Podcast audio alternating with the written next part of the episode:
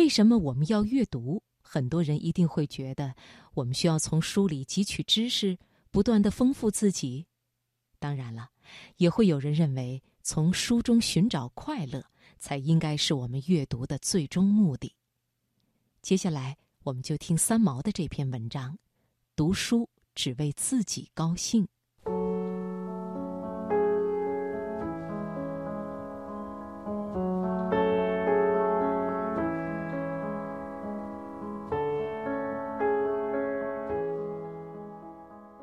我喜欢将读书当作永远的追求，甘心情愿将余生的岁月交给书本。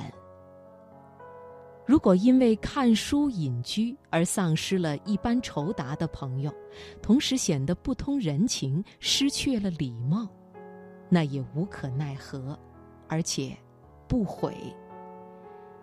愿意因此失去世间其他的娱乐和他人眼中的繁华，只因能力有限，时间不能再分给别的经营，只为架上的书越来越多。我的所得，衣食住行上可以清淡，书本里不能谈节俭。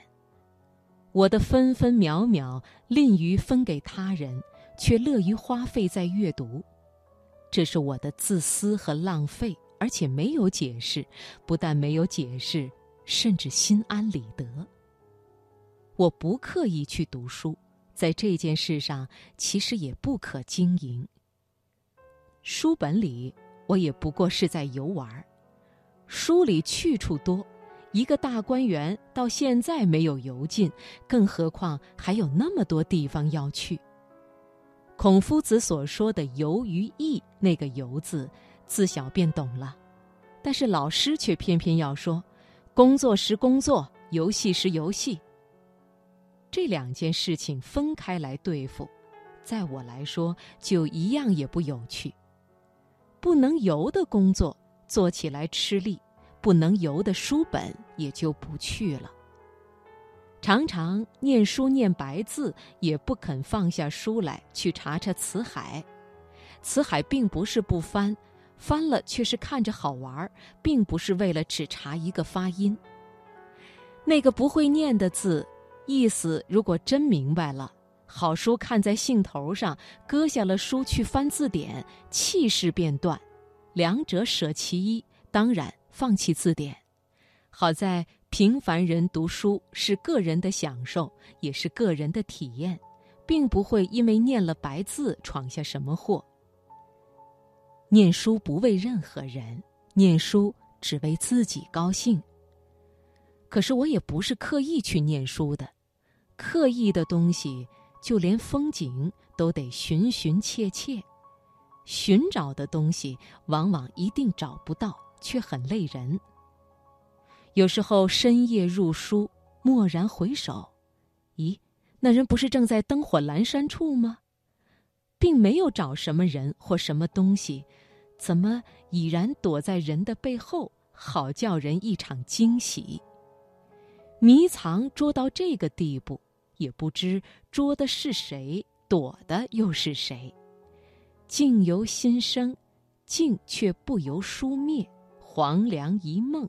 窗外东方又大白，世上一日，书中千年。但觉天人合一，物我两忘。落花流水，天上人间。贾政要求《红楼梦》中的宝玉念正经书，这使宝玉这位自然人深以为苦。好在我的父亲不是贾政，自小以来书架上陈列的书籍，包括科学、社会、伦理。爱情、武侠、侦探、推理、散文、手工、家事、魔术、化学、天文、地理、新诗、古词、园艺、美术、汉乐、笑话、哲学、童谣、剧本、杂文，真个精物八极，心游万仞。在我看来，好书就是好书，形式不是问题。读尽天下才子书是人生极大的赏心乐事，在我而言，才子的定义不能只框在纯文学这三个字里面。图书馆当然也是去的，昂贵的书、绝版的书，往往也已经采开架式，随人取阅，只是不能借出。我去的图书馆是大学校内的，每当站在冷门书籍架前翻书观书，身边悄然又来一个不识同好，彼此相视一笑，心照不宣，亦是生活中淡淡的欣喜。去馆内，非到不得已不先翻资料卡，缓缓走过城墙式的书架，但觉风过群山，花飞满天。内心安宁明净，却又饱满。要的书不一定找得到。北宋仁宗时代，一本《玉历宝钞》就不知藏在哪一个架子上，叫人好找。找来找去，这一本不来，偏偏另一本《东隅桑榆》之间，又是一乐也。馆里设了阅览室，放了桌子椅子，是请人正襟危坐的。想来读书人当有的姿势该如是，规规矩矩。这种样子看书，人和书就有了姿势上的规定。